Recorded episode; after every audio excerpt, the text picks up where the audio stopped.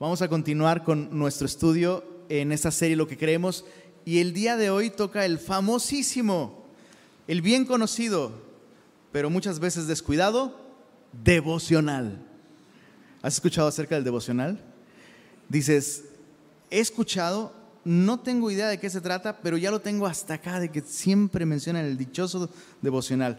Hoy vamos a aprender qué es el devocional y me gustaría eh, comenzar leyendo Marcos capítulo 1, después oramos y después estudiamos este importante tema del devocional. Marcos capítulo 1,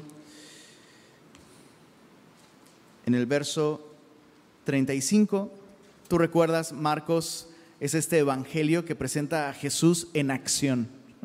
O sea, si quieres un evangelio de acción, ese es el Evangelio de Marcos. Vemos a Jesús sirviendo, subiendo, bajando, sanando, orando, predicando, acompañando. Vemos a Jesús así activo.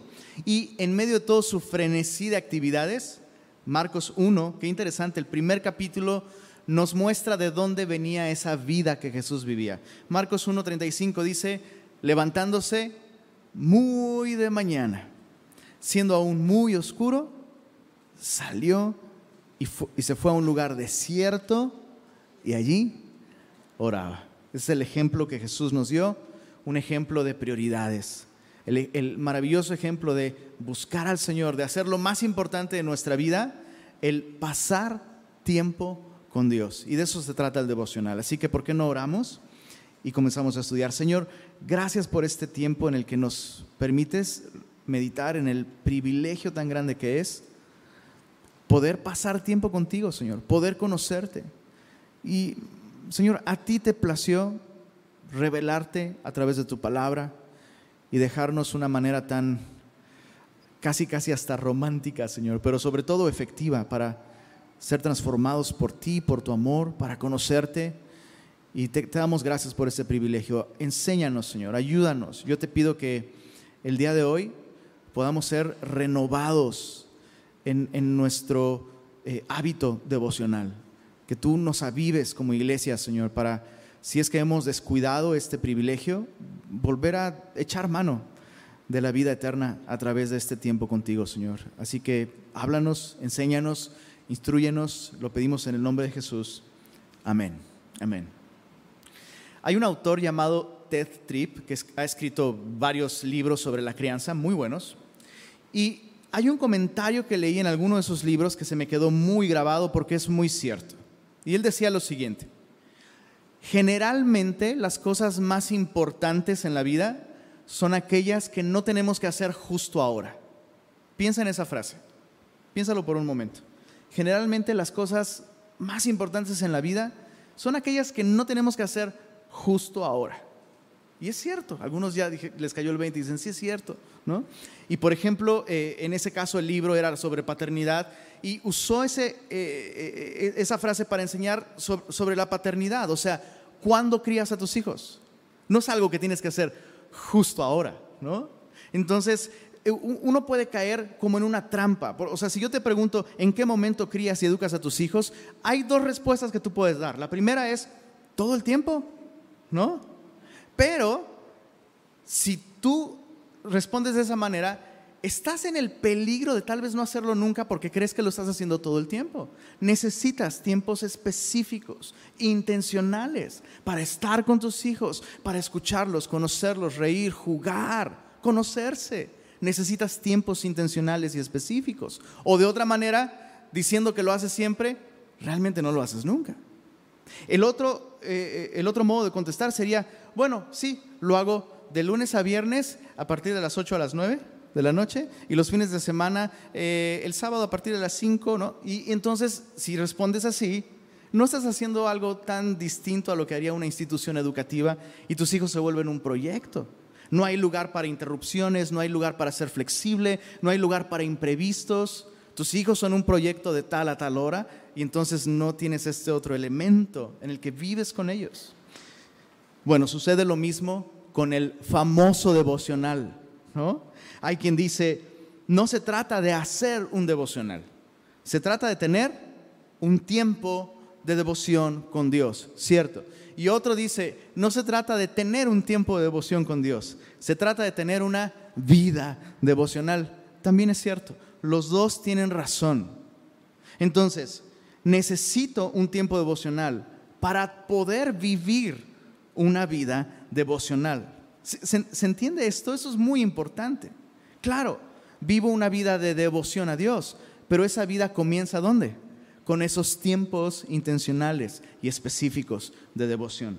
Así que hoy nos vamos a enfocar específicamente en ese tiempo de devoción, en ese tiempo devocional. Insisto, no puedo vivir esa vida de devoción sin ese tiempo, así que ese tiempo es importante.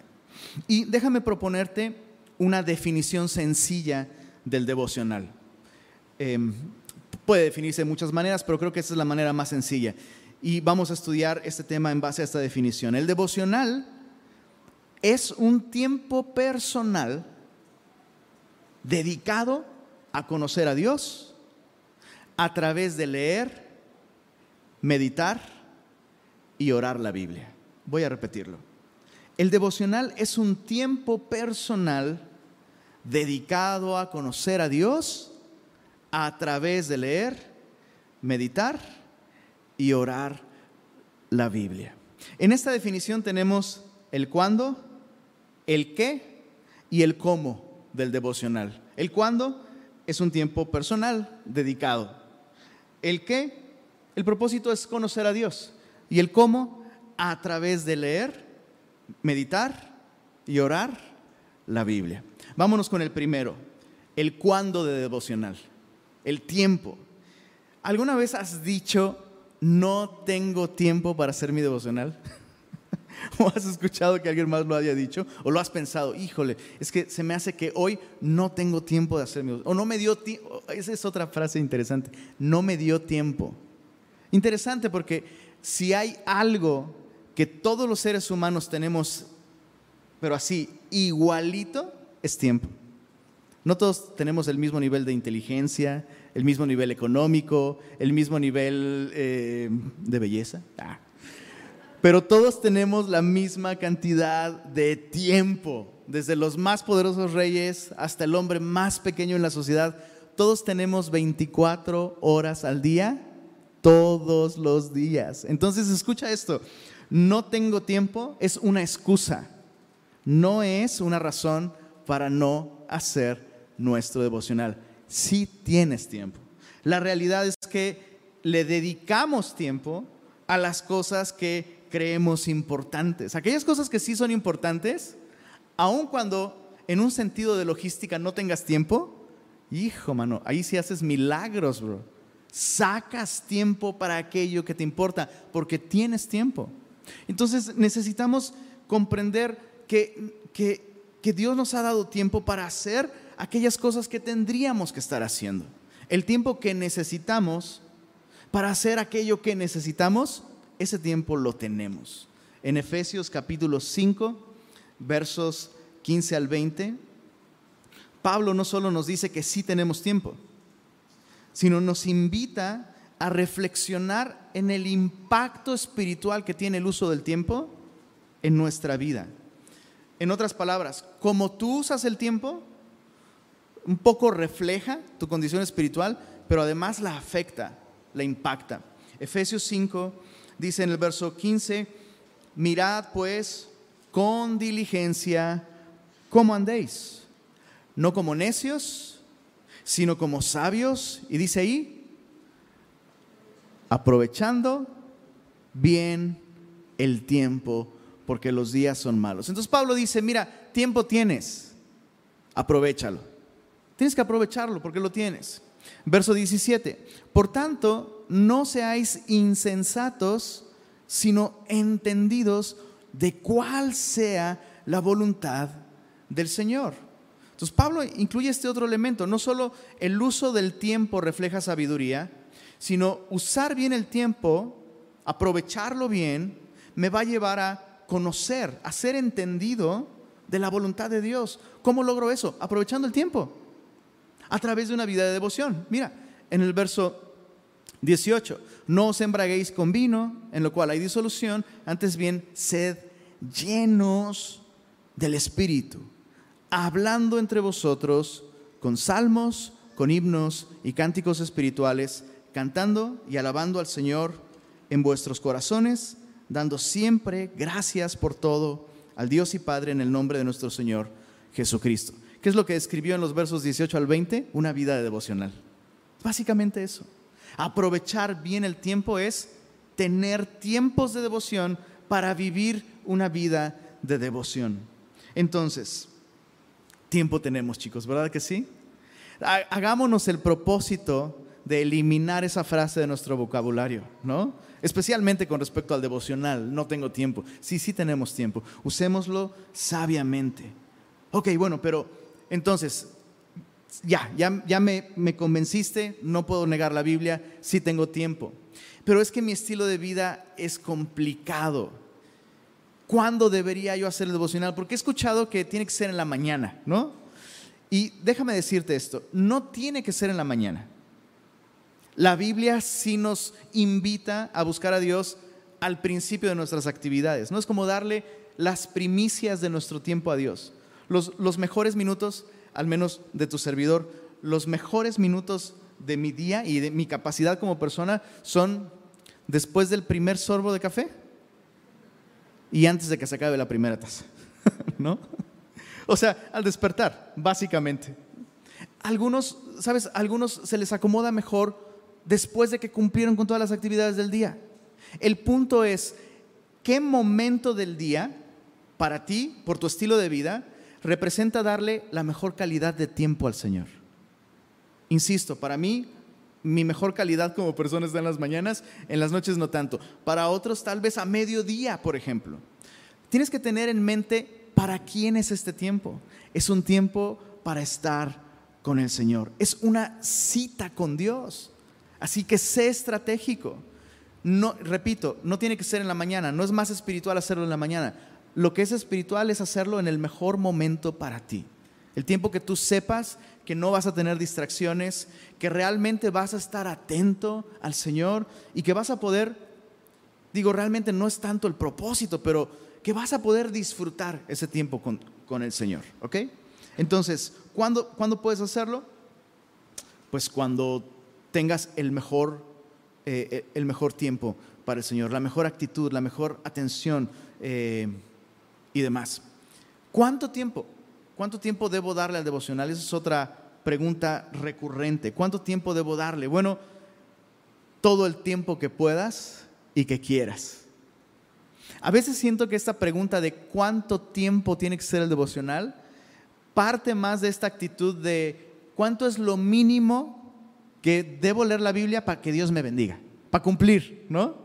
O sea, si vas a una librería cristiana y tienes ahí eh, los libros de vida devocional y ves un título que dice, aprenda a hacer su devocional en 30 minutos, uy, está con ganas. Y a un ladito ves el que dice, aprenda a hacer su devocional en 15.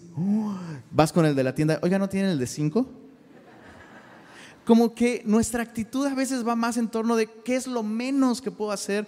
Y sabes, pensar así me revela que estamos perdiendo de vista que este es un tiempo con Dios. Entonces, la pregunta sería, ¿cuánto tiempo quieres estar con tu persona favorita? o sea, yo, yo debería preguntarlo así, Señor, ¿cuánto tiempo puedo estar contigo? ¿No? Es, es, como el niño que dice, ¿podemos estar más tiempo en el parque, papá? ¿O podemos jugar un poquito más? Es lo mismo. Todo el tiempo que puedas y que quieras. Es un tiempo con Dios. Entonces, el tiempo eh, devocional es un tiempo personal dedicado. Tú tienes que dárselo a Dios Dios te da 24 horas todos los días, devuélvele algo. Escuché por ahí eh, esta propuesta interesante. Decían, em, si le damos a Dios el diezmo de nuestro tiempo, deberíamos darle dos horas, 40 minutos al día. ¿no? sería como, y, no estoy diciendo que tienes que hacerlo así, solo creo que eh, todos nosotros hallamos tiempo para las cosas que nos gustan o que nos importan, sino eh, revisa en tu celular el reporte del tiempo en pantalla. No es que lo uso para trabajar. Ahí dice que Facebook, no es que trabajo en Facebook. Ah. Es impresionante. Hallamos tiempo para las cosas que nos importan. O sea, te avientas tu maratón de tu serie favorita. No es que ese es mi tiempo con mi esposa, nos Está chido, pero, o sea, sí, sí sacamos tiempo, tiempo para las cosas que nos gustan. Bueno, un tiempo personal. No, no me voy a clavar mucho en esto, solo es importante entender que es un tiempo personal. E, estos devocionales con la esposita o con los hijos, está padre, hazlo, procúralo, pero tú necesitas un tiempo con Dios. Segunda parte de nuestra definición. Dijimos que es un tiempo personal dedicado a conocer a Dios. Ese es el qué del devocional. ¿Qué es lo que busco en un devocional? Busco sentirme bien, busco paz mental. cuál es el propósito? El propósito es conocer a Dios. Ese es el propósito. Sabes, tenemos un Dios que quiere hablarnos. Eso es increíble. Piénsalo por un momento. El creador del universo desea comunicarse contigo. Desea decirte cosas, revelarte su persona, compartir contigo su mente, su corazón, sus planes, sus propósitos, su carácter. En otras palabras, Dios quiere una relación contigo. Dios quiere una relación conmigo. Eso todavía me vuela la cabeza. Dios quiere una relación con nosotros. El devocional es una de las maneras más prácticas, más sanas, y déjame decirlo así, realmente más sencillas de fomentar esta relación con el Señor. Es el punto de partida, porque es ahí donde Dios nos habla en su palabra. Es así como podemos conocerlo, por medio de un tiempo de quietud en el que lo escuchamos y aprendemos de Él en su palabra. Pero muchas veces podemos transformar el tiempo devocional en otra cosa. Nuestro propósito puede ser, puede ser otro, ¿no? Y, y hay que tener cuidado de no caer en estos errores. Usar el devocional para propósitos limitados es lo peor que nos pueda pasar.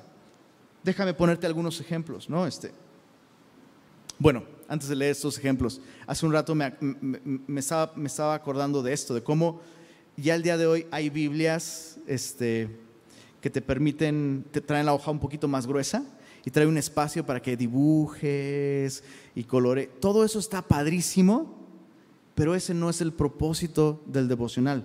No estoy diciendo que tires esa Biblia o que, o que eso está mal. Ojo, está padrísimo, realmente hazlo. Pero qué triste terminar convirtiendo mi tiempo con Dios en un tiempo con mis colores. ¿No? o en un tiempo con mi caligrafía. Y entonces ya estoy más enfocado en que mi letra esté bonita, a contemplar la belleza de Dios. O en... ¿Cuántos amantes del café hay aquí? En mi caso, ¿te imaginas qué triste que mi tiempo devocional gira alrededor del café y no alrededor del Señor? Entonces, ¿cuál es el propósito del tiempo devocional, semillosos? Conocer a Dios, conocer a Dios. Déjame compartirte tres errores comunes, tres errores que debemos evitar con respecto a nuestro devocional.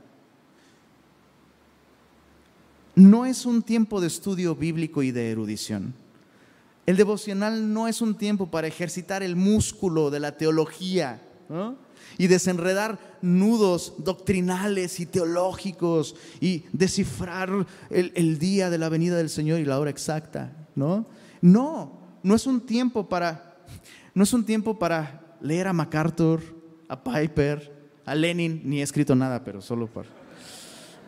No, es un tiempo para escuchar a Jesús, conocer a Jesús. La teología tiene su lugar, la literatura cristiana tiene su lugar, por supuesto, pero el propósito es conocer al Señor.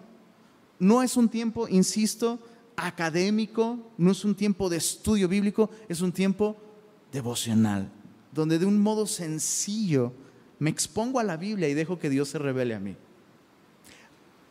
Más adelante te voy a dar algunos tips sobre cómo puedes guiar este tiempo. Pero el propósito no es diseccionar a Dios, ¿no? sobre la plancha teológica, sino conocerlo. Segundo error que, en el que podemos caer, el, que acabo de mencionar es muy común, ¿eh? Muy común. Dios, Dios quiere revelarse a ti de un modo directo a través de su palabra. El devocional es para eso. Segundo error, eh, eh, usar, usar el tiempo devocional, me voy a balconear. Este es mi vicio, ¿eh? Porque llevo un fariseo adentro de mí del que no me logro librar fácilmente, en serio, en serio. Pero este es, este es uno de mis errores al hacer el devocional. Usar el devocional como un medio para descubrir en qué estoy mal. Cuidado con eso. O sea, claro que estás mal. claro que estoy mal. Claro que Dios quiere corregir aquellas cosas que, que están mal. Pero yo no puedo hacer de mi persona el centro y el fin y el propósito del devocional. Porque el propósito no es saber en qué estoy mal, sino conocer a aquel que está bien en todo. ¿no? Descubrir a aquel que es perfecto, conocerlo a Él. No uses tu tiempo devocional, no reduzcas el devocional a, un, a una sesión de psicología con Dios, ¿no? Muéstrame mis traumas, Señor, dime que estoy mal. O sea, ¿te imaginas a Jesús? Siempre pienso esto. ¿Te imaginas si Jesús se hubiera puesto a corregir absolutamente cualquier cosa que estuviera mal en las personas que lo rodeaban? no hubiera acabado nunca. Ya nada más con sus papás ya hubiera tenido suficiente, ¿no? olvídate de sus discípulos. Entonces, el propósito del devocional no es muéstrame en qué estoy mal. Imagínate que en tu relación con tus hijos, todo lo que tú haces es decirles en qué está mal. Qué terrible relación, ¿verdad? Tu papá a veces solo quiere estar contigo para amarte. A veces quiere estar simplemente contigo para conocerte. Es más, verte disfrutar la vida, tu desayuno favorito. A veces solo quieres pasar tiempo con ellos. ¿Te, ha pasado que haces tu devocional y dices, es que Dios no me dijo nada? ¿Sí te ha pasado? Soy el único. Chicos, ya me estoy sintiendo mal. ¿Te ha pasado, verdad? Bueno, ¿qué crees? Yo a veces estoy con mis hijas y no necesariamente les estoy diciendo algo, solo estoy con ellas. Me, voy a balconear otra vez. Yo normalmente soy de power naps. ¿Cuántos son de power naps aquí? ¿Saben qué es un power nap? Es una siesta súper poderosa. Siestas de 15 minutos. Es power nap. ¡Pum! En 15 minutos te duermes, vas al tercer cielo y regresas, Así, ¡pum! Entonces, normalmente después de la comida, eh, ya traigo el cerdito acá, el mal del puerco, acá haciéndome piojito. Y, este, y algunas veces, pues para el power nap, como solo son 15 minutos, sí necesitas pues dormirte, ¿no? Y algunas veces solo me tiro en el sillón de la sala y de, pronto ahí escucho, ya casi en los brazos de Morfeo, escucho a mi esposa a lo lejos decirles a las niñas, niñas, niñas, vénganse, vénganse, dejen dormir a su papá. Y yo digo, no, no, no, no, no, medio despierto, digo, no, no, déjalas, déjalas, solo quiero saber que estoy aquí con ustedes. A veces el Señor solo quiere estar contigo, ¿sabes? Solo estar contigo. Dices, pero siento que no me dijo nada. O sea, lo que me dijo ya lo he leído, ya lo he escuchado, ya lo conozco, lo entiendo. Como que no tiene nada que ver con mi vida el día de hoy o con esta situación. Deja que el Señor ponga el tema de conversación. No siempre el Señor quiere decirte en qué estás mal. Siempre hay algo que corregir en nosotros. Por favor, dejemos eso claro. Pero a veces el Señor quiere hacer otras cosas simplemente mostrarte su amor, estar contigo. Tercer error, propósitos limitados, equivocados, que se quedan cortos del devocional. El tercero es reducir a Dios a un Waze celestial. ¿Cuántos caen en ese error? Sí sabes lo que es el Waze, ¿no? El Waze, la aplicación esta que te dice cómo llegar a un cierto lugar. Reducir a Dios a eso es terrible. Básicamente como funciona es, despiertas y dices, ok, Señor, llevo meses hablándote de esto, quiero llegar de aquí a acá. Dime cómo, ¿no? Y no es así como Dios quiere relacionarse con nosotros. Dios muchas veces no solo no, no está interesado en guiarnos a donde queremos ir, muchas veces Dios quiere primero transformarnos antes de dirigir nuestros pasos. Entonces, el propósito de este tiempo es conocerle. Es un tiempo con Él. Es un tiempo con Dios. Venir a Él.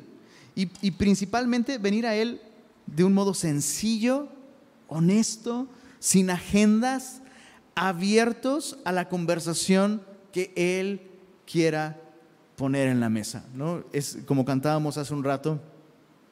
Eh, ¿Te acuerdas la canción que cantamos hace un rato? La canción del, le digo yo, la canción de los solteros.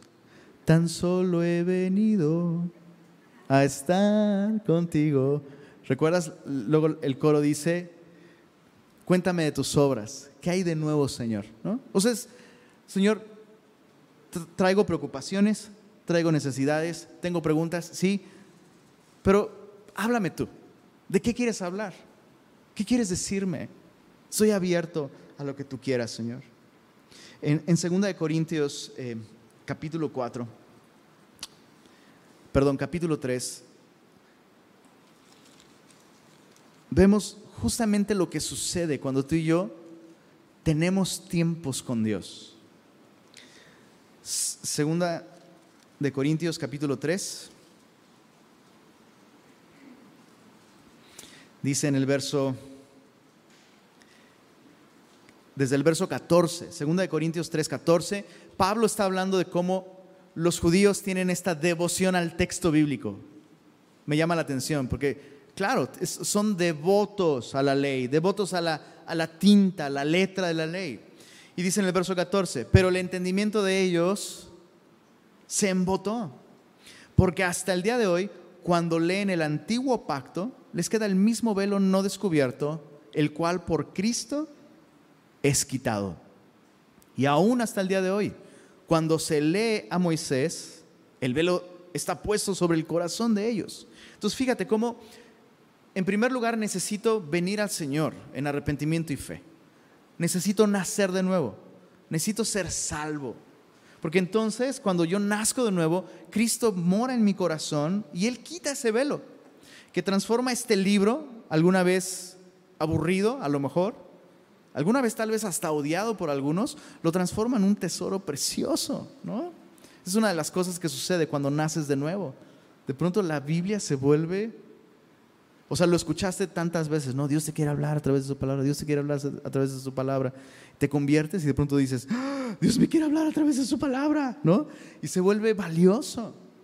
¿Cómo sucede eso? Porque Cristo quita ese velo que nos impide verlo a Él, ¿no? Entonces, en el verso 16 dice, pero cuando se conviertan al Señor, el velo se quitará, porque el Señor es el Espíritu y donde está el Espíritu del Señor, allí hay libertad. Por tanto, aplicación. Los judíos tienen la Biblia, pero no tienen a Cristo. Tienen devoción a la letra, pero no a aquel que la inspiró. Nosotros hemos nacido de nuevo, Cristo nos quitó el velo, por tanto, nosotros todos, mirando a cara descubierta, como en un espejo, nuestros errores, así dice, ¿verdad que no? Dice, la gloria del Señor, somos transformados de gloria en gloria en la misma imagen como por el Espíritu del Señor. Dice Pablo, Cristo nos ha quitado un velo y ahora cuando venimos al espejo de la palabra, lo que vemos es la gloria del Señor. Ese es el gran propósito del devocional. A través de la escritura, conocerlo a Él, contemplarlo a Él, contemplar su gloria. Sí, voy a ser transformado como un efecto secundario de esto. Pero te das cuenta, el propósito ni siquiera es que yo sea transformado sino que contemple su gloria, que contemple al Señor. Muy bien, entonces, no se me duerman, ya vamos a acabar. El devocional es un tiempo personal dedicado a conocer a Dios. Ahora veamos el cómo. Dijimos a través de leer, meditar y orar la Biblia. ¿Cuál es el cómo del devocional? leer, meditar y orar la Biblia. Ese es el cómo. Déjame empezar por lo más básico. Nos vamos a enfocar en un aspecto práctico del cómo ahorita y vamos a profundizar en la oración en otro estudio de esta misma serie. Así que solo ten en mente que vamos a ver esto de un modo muy sencillo y déjame empezar por lo más básico, leer, meditar y orar la Biblia. No es un tiempo devocional leer comentarios bíblicos. Eso no es un tiempo devocional. No es un tiempo devocional leer libros devocionales de otras personas. Eh, por ejemplo, este eh, em, Spurgeon, Charles Spurgeon, tiene un libro que se llama Meditaciones Matutinas, ¿no? Y está padrísimo, son 365 devocionales. Está padrísimo leer los devocionales de otras personas sabias y piadosas, pero eso no es hacer tú o tener tú un tiempo devocional. Estás leyendo el tiempo de devoción de otra persona. Necesitas venir a la Biblia. No es un tiempo devocional escuchar música cristiana. Yo he escuchado a muchas personas que se refieren a su tiempo de devoción como el tiempo en el que ponen la música de, no voy a decir quién, pero ponen su musiquita y, ah, ya tuve mi tiempo devocional y ya me ministró. No, aunque puedes escuchar música cristiana, alabanzas, durante tu tiempo devocional, escuchar música no va a transformar tu vida. escuchar música no te va a vivificar. Tampoco es un tiempo devocional escuchar prédicas. Luego recibo comentarios, Pastor Lenin, estoy haciendo mi devocional escuchando prédicas de usted. Y les contesto, pues está muy mal. Escuche la prédica sobre el devocional. Así los voy a contestar a partir de ahora. Tienes que abrir tu Biblia. Tienes que abrir tu Biblia. Ahora, no tiene que ser Reina Valera. Puedes leer, hay muchísimas traducciones contemporáneas que pueden hacer mucho más sencillo ese tiempo de lectura. Echa mano de esas herramientas. Hay una aplicación que se llama YouVersion. Ahí ya ni siquiera tienes que ir y comprar en una librería. Ahí puedes ver muchas traducciones. Pero tiene que ser un tiempo con la Biblia. Y otra cosa importante, tienes que abrir la Biblia y leer sistemáticamente, antes de que te espantes por esta palabra. ¿A qué me refiero con sistemáticamente? Me refiero a escoger un libro de la Biblia, comenzar en el capítulo 1, al día siguiente comenzar en, eh, en, el siguiente capítulo y seguir leyendo hasta que acabas ese libro. Y cuando acabas ese libro, te vas con el que sigue y así por toda la Biblia. ¿no? Porque tampoco, eh, tampoco funciona este rollo del, no sé, reducimos la Biblia al el horóscopo cristiano. ¿No? Estoy leyendo las cartas. En las de Pablo Dios me habla un chorro, ¿no? O la galletita de la fortuna, ¿no? Yo, yo me acuerdo de un, este, alguna vez haber escuchado a alguien que veía su reloj y decía, ah, marca esta hora, entonces voy a leer el capítulo 11, 58 del primer libro que encuentra, ¿no? Y, este, y en una ocasión le salió el 3.16. Le digo, y pensaste en Juan, ¿verdad? Sí, Juan 3.16. ¿no? Y yo, yo en mi mente estaba pensando, ¿y por qué no pensaste en Apocalipsis 3.16? ¿Si has leído Apocalipsis 3.16? Pero por cuanto eres tibio y no frío ni caliente, te vomitaré de mi boca. Entonces, en otras palabras, tienes que leer la Biblia sistemáticamente este rollo del dedazo, está mono, está divertido. Creo que Dios puede hablarte así, absolutamente. Pero como Dios ha garantizado hablarnos, hay un, hay un salmo que dice, la suma de tu palabra es verdad. O sea, necesitas conocer toda la Biblia, toda la Biblia. Y no hay prisa, ¿sabes? Lee todos los días un poquito de ella y de esa manera, meditándola, leyéndola, meditándola y orándola, podrás tener un buen tiempo de devoción con Dios. Ahora, eh,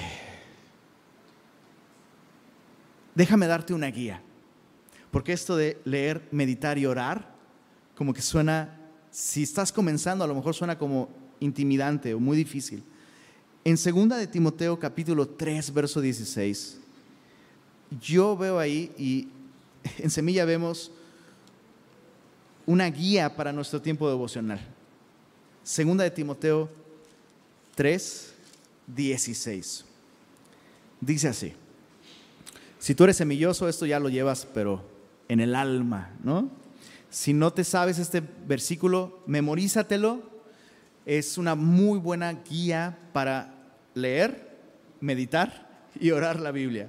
Dice así, segunda de Timoteo 3, 16, toda la escritura es decir, toda la Biblia es inspirada por Dios y útil para enseñar, redarguir, corregir, para instruir en justicia. Fíjate, esto, me enseña que cualquier porción de la Biblia es útil para alguna o las cuatro cosas que acaba de mencionar. Enseñar, redarguir, corregir o instruir en justicia. Eh, ¿Se acuerdan del ejemplo que puso mi pastor sobre qué son estas cosas? Enseñar, redarguir, corregir e instruir. Él pone el ejemplo de esta inyección, ¿no? Dice, enseñar es como cuando te ponen con el algodoncito y se siente bonito, ¿no? Y dice, sígale, sígale así, ¿no? Redarguir es como cuando te meten, te meten la aguja de la jeringa. Corregir es como cuando meten el líquido, que es la parte dolorosa. Y luego instrucción es cuando te vuelven a poner el, algodoncito y te dicen, manténgalo ahí por tanto tiempo y si en cinco minutos ya está bien, ya puede tirarlo, ¿no? Es como una muy buena ilustración. ¿Cómo nosotros podemos guiar este tiempo de lectura, meditación y oración teniendo estas preguntas en mente? ¿Qué me enseña lo que acabo de leer? ¿Qué me enseña acerca de quién es Dios? ¿Qué me muestra? ¿Qué me enseña acerca de su plan para la humanidad, para mi vida? ¿Qué es lo que aprendo acerca de su carácter y sus planes? ¿Qué me enseña? Segunda pregunta, ¿en qué me redarguye? Redarguir es mostrarte que algo está mal, convencerte de que algo en tu vida no está bien. Eso es redarguir, ¿no? Entonces, en esta porción, en lo que yo veo, ¿en qué sentido este texto me redarguye o me muestra que hay algo mal en mi vida? Corregir es mostrarte cómo hacer que eso que está mal ahora esté bien. Eso es corregir. ¿Cómo, cómo vas de, de esto que está mal a este que es el estándar de Dios? Y finalmente, instruir en justicia es, eh, es, esa parte en la que Dios te da modos prácticos para que tú llegues de ahí a acá, ¿no? Básicamente. Entonces, algunas secciones de la Biblia van a estar más cargadas de enseñanza que de corrección o que de instrucciones, pero hacernos estas preguntas es la manera de meditar la Biblia. Por eso son tan útiles estas preguntas, porque al hacerlas, esto nos motiva a leer con atención y a meditar, meditar, reflexionar en lo que estamos leyendo de un modo muy sencillo realmente. Yo lo que te sugiero es que eh, tengas en mente este, este capítulo, esta cita, 2 de Timoteo 3:16, y en tu cuaderno devocional anotas la fecha anotas la porción que leíste y anotas estas preguntas o simplemente estas categorías, lo que me enseña, lo que me redarguye, lo que me corrige y lo que me instruye. Y no tienes que contestar todo, repito, tienes que ser como sensible al texto. Algunos eh, libros de la Biblia son mucho de instrucción, otros son más de eh, exhortación y reprensión. Entonces, poco a poco vas a ir familiarizándote con esto. Es como cuando aprendes a manejar. ¿no? Primero te haces bolas con es que, el clutch y que la palanca, la primera y la segunda. A medida que lo haces, llega un momento en que lo haces sin pensar y chocas. No, no es cierto. Pero esa es la idea. La idea es que vayas entrenándote. La verdad es que no tenemos una cultura de meditación bíblica. ¿eh? Esto es una excelente manera de guiarnos en ese tiempo de meditación bíblica y tienes algo escrito ya. De modo que si alguien te pregunta qué es lo que Dios te ha estado diciendo, tú puedes abrir, tú puedes decir esto, ¿no? Y sabes que es maravilloso porque con el paso del tiempo tú vas viendo, literalmente, vas viendo un tema de conversación. Y luego esas cosas que tú decías, es que yo leo mi devocional y no, como que no entiendo por qué Dios me está hablando de eso. Pasan los meses y luego revisas y dices, ah, Dios me estaba hablando de eso por esto que vendría después. Y así ya no estás así como, no sé qué hacer. No, ya Dios te habló.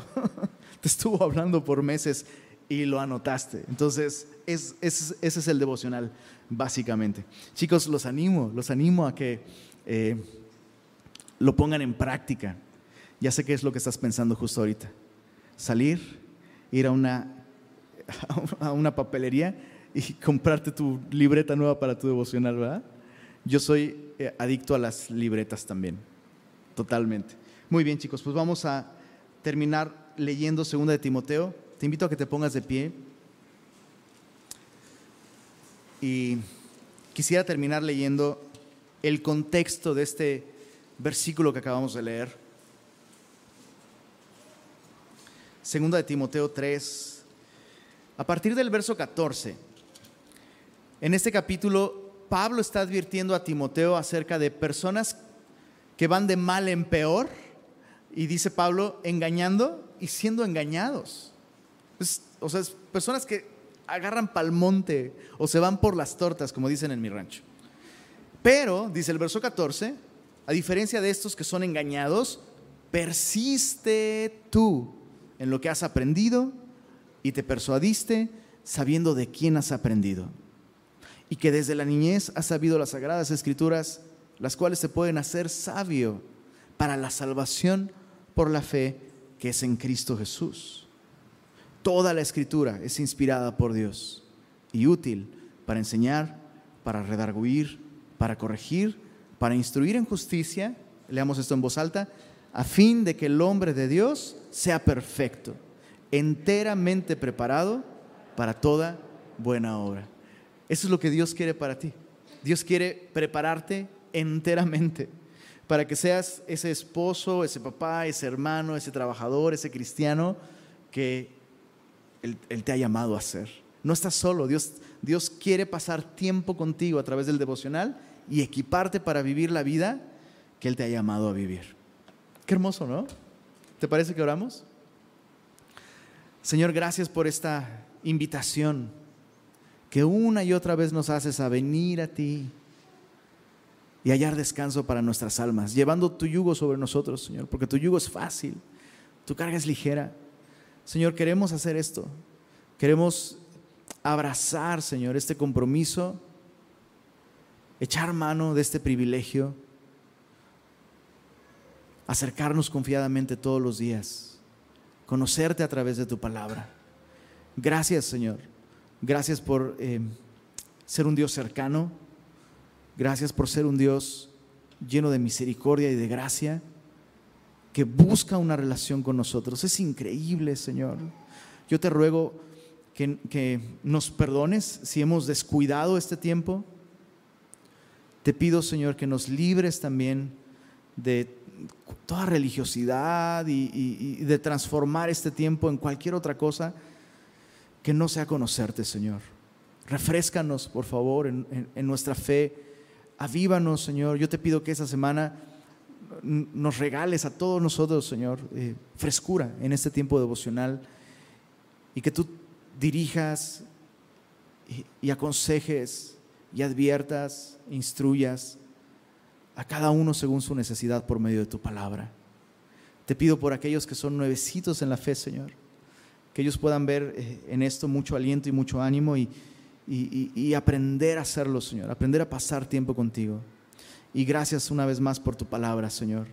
Gracias porque a través de ella, realmente, Señor, tú, tú estás con nosotros, tú nos guías y te revelas a nosotros y te damos gracias por ello, Señor. Amén.